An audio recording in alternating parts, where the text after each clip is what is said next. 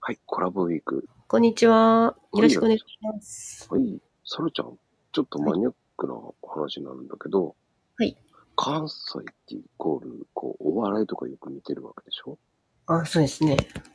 もう、サンドの次にお笑いって感じでしょうんうんであの、好きな芸人とかいる、うん。うん、いや、もう、まあもう、あの、ダウンタウンは、すまん、あの人たちはもう高校生の時から好きやから、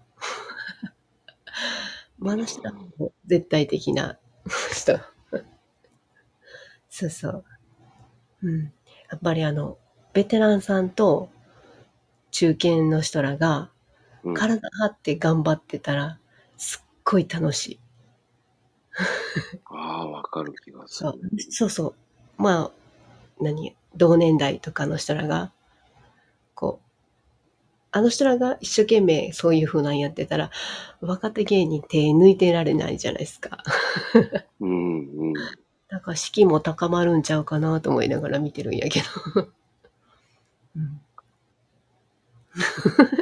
いや、でもそれはそれで面白いと思うし、うん。僕、やっぱりダウンタウンってやっぱり衝撃的だったのが、今もあのうん DVD の全部持ってるっていうのうは、んごっつええ感じなのね。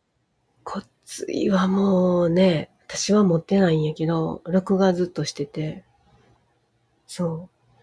あれはもうね、今見ても YouTube で上がってたりすんのみんな、すっごく面白いね。うん。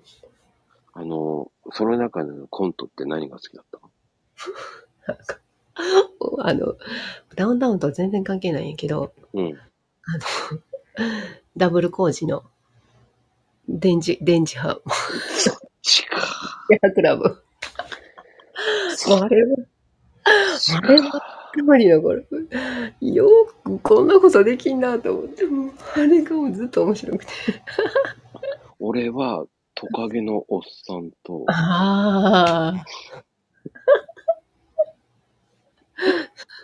意外とあれストーリー性があって面白いんだよ。ああ、そう、面白い。あ の、ハゲ頭のトカゲのおっさんがおかしくておかしくて、ようあんな設定思いつくよね。